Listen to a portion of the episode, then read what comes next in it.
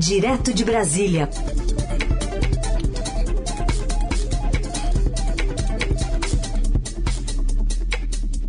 Hoje, Felipe Frazão conosco. Tudo bem, Frazão? Bom dia. Oi, Carol. Bom dia para você. Bom dia para os nossos queridos ouvintes que nos acompanham nesse dia de celebração, né, Carol? Dia das Crianças. Ah, já, já manda um beijo aí para os seus filhotes e para todos todas as famílias que têm essa oportunidade, né, que tiveram essa bênção de ter uma criança em casa hoje, que todos possam curtir um pouco. Vai curtir a sua pra, também, né? Pros...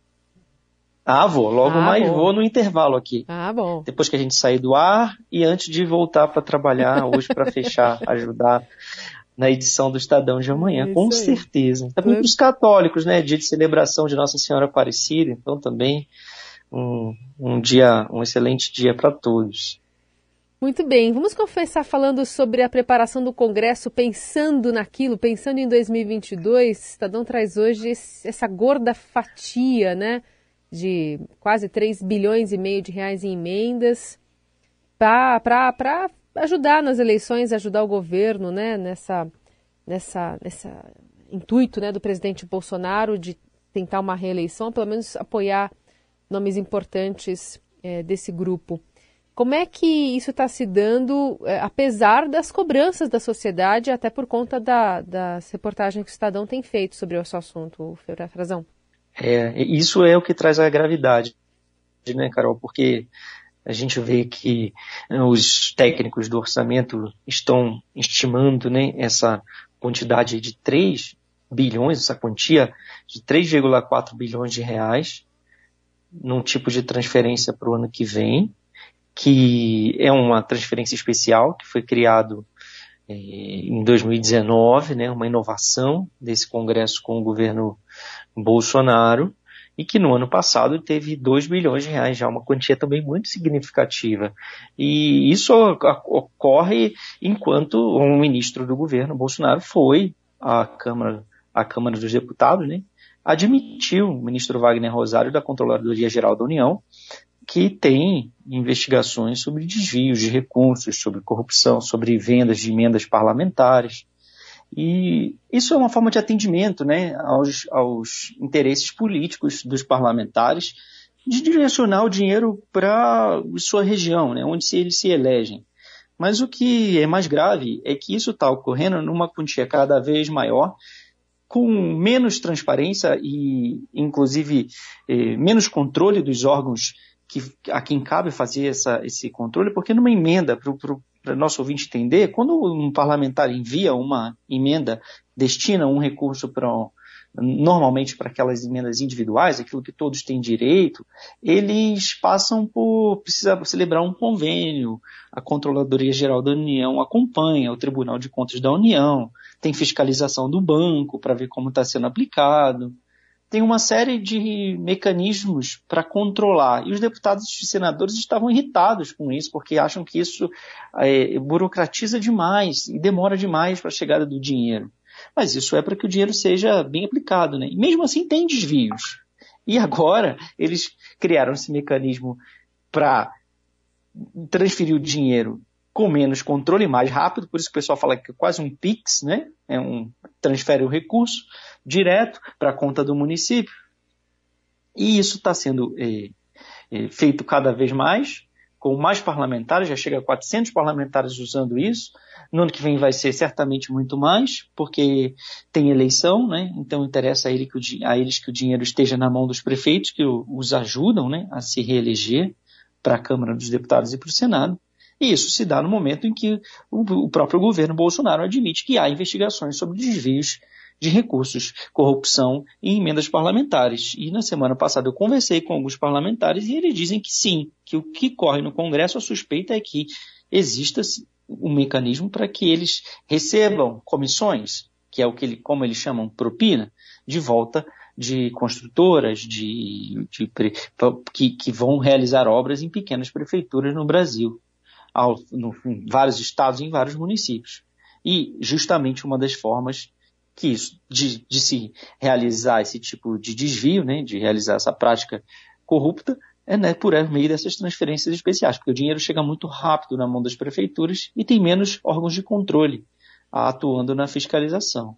São 10%, se o deputado já receber o dinheiro antes mesmo do, do recurso federal chegar, a construtora já arrumar um, um jeitinho de devolver, ou 20% de propina, de comissão, ao fim, né, do, quando o dinheiro público já estiver na caixa da prefeitura. Sim. É um assunto para a gente ficar acompanhando e o Estadão está super em cima, está trazendo todos os detalhes e os avanços, né, que pelo jeito é, não chegou a inibir é, esses parlamentares, né, nem com a reportagem. É, alguns sim, né? Vocês colocam na reportagem de hoje que tem alguns deputados que já aderiram a essa modalidade, mas depois é, disseram que, enfim, não, não, devem fazer de novo, não devem repetir a dose. Mas a, aparentemente é quase um truco, né? Mesmo todo mundo sabendo, mesmo sabendo que é antiético, imoral, falta fiscalização senadores e, e, deputados estão muito mais pensando na eleição e na sobrevivência política do que no que é certo, né? De como se usar corretamente o dinheiro nosso, né, no país. O é, Eles sabem bem disso, né? Ah, sim. Eles sabem, Carol. Eles, eles, sabem, eles desenharam esse mecanismo. Foram eles que desenharam sim. isso, que ele foi criado por uma emenda à Constituição, né? Porque passou com ampla aprovação, porque precisa de, de uma maioria absoluta, né? De mais de dois terços na Câmara e no Senado. Então, é, eles sabem onde é que o buraco aperta. Frazão, queria que você falasse um pouquinho sobre essa decisão do ministro Lewandowski, que está negando um pedido para obrigar o senador Davi Alcolumbre a marcar aquela sabatina com André Mendonça. Tá deixando, ó, é problema de vocês, não cabe né, interferência aqui do Supremo, então voltou a bola para o Senado e voltou a bola para o colo de Davi Alcolumbre, que está irredutível pelo jeito, né? É, ele não quer, ele está chateadíssimo com, com, com, o governo, né? ele perdeu muito poder depois que ele deixou de ser presidente do Senado, mas ele ainda tem um naco de poder que é a, a Comissão de Constituição e Justiça do Senado. Ele é presidente e ele decide a pauta. E foi isso que o Lewandowski, em, em suma, é, de, decidiu, né? Ele, ele, ele afirmou isso. Ele, olha, isso é uma questão interna, inter, intra, interna corporis, como eles falam no jargão, né? Ou intramuros. Ou essa é uma prerrogativa do Senado. Eu não posso é, obrigá-lo a pautar é, uma, uma um, um, colocar um projeto de lei ou uma indicação ou uma mensagem que passe pela CCJ, por essa comissão, que é ele que preside, a função dele fazer isso. Ele que tem que decidir. Ocorre que já está aí há três meses o nome do André Mendonça num, em praça pública numa situação é, vexatória, né, inédita, que a gente nunca viu tanto tempo é, demorar para isso. Ele não é bem quisto no, no, Senado, ele tem muita resistência com o que ele fez é, como ministro do governo Bolsonaro, muita reclamação sobre a atuação dele. É, ele usou a, a, Lei de Segurança Nacional para né, perseguir críticos do governo ele quis agradar muito o presidente, ele é visto como um lavajatista, como um apoiador da Lava Jato, ele, ele é da Advocacia Geral da União, participou de acordos de leniência, ele é visto como uma pessoa muito ligada a esse setor que o Congresso acha que é um punitivista, porque, claro, é, recai sobretudo sobre o próprio Congresso, né, sobre os, os senadores e deputados, é, todo o peso da, da Operação Lava Jato, é, e eles querem outro nome, né, eles querem outro nome. Isso também está sendo construído já e está gerando uma série de conflitos, né, Carol? Porque essa decisão do Lewandowski, na, na verdade, ela vai dar mais campo para essa disputa política. Porque se ele tivesse tomado uma decisão de obrigar o Congresso a pautar, aí o nome ia para voto e veríamos se ele tem voto suficiente ou não para passar. É, tudo indica que talvez ele não tenha, né, hoje até porque o governo não está fazendo também nenhum esforço por ele. E aí é onde está a, grande questão. Né? Os ministros do governo é, não estão se mobilizando por ele, os ministros da articulação política, o Ciro Nogueira, Flávia Arruda, uh, o próprio Fábio Faria, que é ministro das Comunicações, mas ele também faz muito dessa articulação política uh, no Congresso, os líderes do governo, está é, tendo uma cobrança muito grande. O que se tem de bastidor é que eles querem um novo nome, que eles estariam querendo emplacar o presidente do CAG, Alexandre Cordeiro. Uh, sugeria ao presidente Bolsonaro é, esse nome, né, um, nome alternativo ao André Mendonça. Só que as lideranças evangélicas não aceitam, Carol. Eles querem eh, ser consultados, eles querem, eles cobram. O, ontem o pastor Silas Malafaia gravou um vídeo cobrando, dizendo que os ministros estão sem condição política de continuar servindo ao governo Bolsonaro porque não estão defendendo uma indicação do próprio presidente da República. O próprio presidente Bolsonaro, que está em São Paulo, no litoral, é, ontem disse que a indicação é dele, que se é, é, o Alcolumbre quiser indicar alguém que ele vire é, presidente primeiro, que ele tem que se candidatar, né, disputar as eleições é, dizendo que ele não está nada satisfeito também com o que não se faz, né, com o que, que o Alcolumbre está fazendo, que é retardar ao máximo, pautar essa indicação do presidente Bolsonaro. O risco que há é dele de fato perder, mas talvez para o governo, para algumas pessoas do governo, né, para uma ala significativa do governo, isso seja a melhor solução. É, que o, o nome dele seja rejeitado no voto, se ele não tiver uh, aprovação a chancela do Senado, e aí o presidente Bolsonaro vai ser é, obrigado a indicar um outro nome. E a, o que já está na praça é uma disputa aberta para quem vai ser esse nome e quem vai ser o padrinho. A bancada evangélica, as lideranças evangélicas que são apoiam demais o presidente Bolsonaro, não abrem mão de indicar esse novo nome. Eles dizem que isso é uma promessa do presidente, não foi uma cobrança deles inicial, mas que agora a chancela para dizer se esse nome vai ser terrivelmente evangélico ou não, como o presidente gosta de falar, é deles e não de nenhum político. É, fora a questão que pode, como já está acontecendo, né, casos lá no Supremo terem votação é, empatada, sempre, porque não tenho todos os, os, ministros à disposição para fazer o desempate, como, como é previsto, né? Então tem, tem questões que ultrapassam o muro, mas de qualquer forma vale a, a, decisão de Lewandowski sobre essa escolha, que agora é muito mais política do que qualquer outra coisa, né? É, e isso vai continuar por os próximos dias, né, Carol? Porque não há realmente é, é, previsão de que o Alcolumbre ceda. Ele está hum. irritadíssimo quando perguntam para ele sobre isso. Ele responde atravessado, ele, ele é muito fechado, né, o Alcolumbre. Hum. Ele opera nesse vácuo, é, geralmente muito nos bastidores, né? Ele não se expõe muito. Mas ele não está satisfeito com, com, com o governo. Ele está incomodado com com o governo Bolsonaro e ele está fazendo esse jogo, ele não quer abertamente. E tem muitos com ele que também não querem o André Mendonça. Uhum. De fato, agora o Supremo está tá trabalhando com 10. Não tem previsão de que vai voltar a trabalhar com 11. Hoje a gente tem análise política aqui do Felipe Frazão, fala conosco direto de Brasília. É, só para lembrar que o nosso ouvinte, Frazão, retrospecto do, do, da situação do ministro Paulo Guedes, que ele foi é, convocado né, pela Câmara dos Deputados para dar explicações sobre aquela offshore lá em Paraíso Fiscal. É, foram 310 votos favoráveis contra 142, então votou parte da bancada que apoia o governo para essa convocação. E, e aí, nessa semana, ele foi para onde? Ah, ele está em Washington. Ele viajou. Ele decolou se Decolou equipe... no Brasil, deixando de... tudo aqui. É, pois é. Ele não gosta de dizer que o Brasil vai decolar, que o Brasil está decolando, ele decolou, na verdade. Né? ele decolou.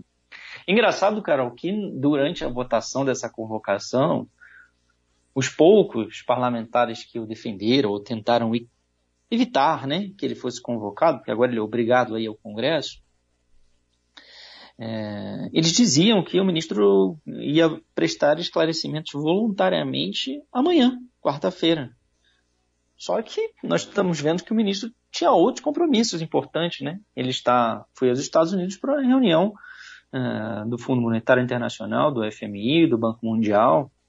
É, uma agenda conveniente. Hoje, por exemplo, ele tem, é, daqui a pouco, se já não estiver e no ar agora, entrevista ao vivo na CNN americana, vai depois dar outras entrevistas a veículos é, com foco econômico, né, nos Estados Unidos, a, a, e, e, e, depois tem uma reunião também é, em Washington ainda hoje com o Conselho Brasileiro, é, uma série de atividades que ele encontrou, né? Se, se ele, claro que ele já tinha esses convites, né? Isso, é, essas reuniões, sobretudo as reuniões de órgãos é, como o FMI, como o Banco Mundial, elas é, estão agendadas há bastante tempo, mas ele pode não ir também, né? Ele pode decidir não ir em cima da hora. Ele hoje já tem a, a reunião do Conselho Empresarial Brasil, lá em Washington, nos Estados Unidos. É, e vai ter até pelo menos quinta-feira, conforme se prevê se, a, na sua agenda, é, compromissos nos Estados Unidos é, com outros é, ministros é, de finanças, de economia, presidentes de bancos centrais, né, do G20.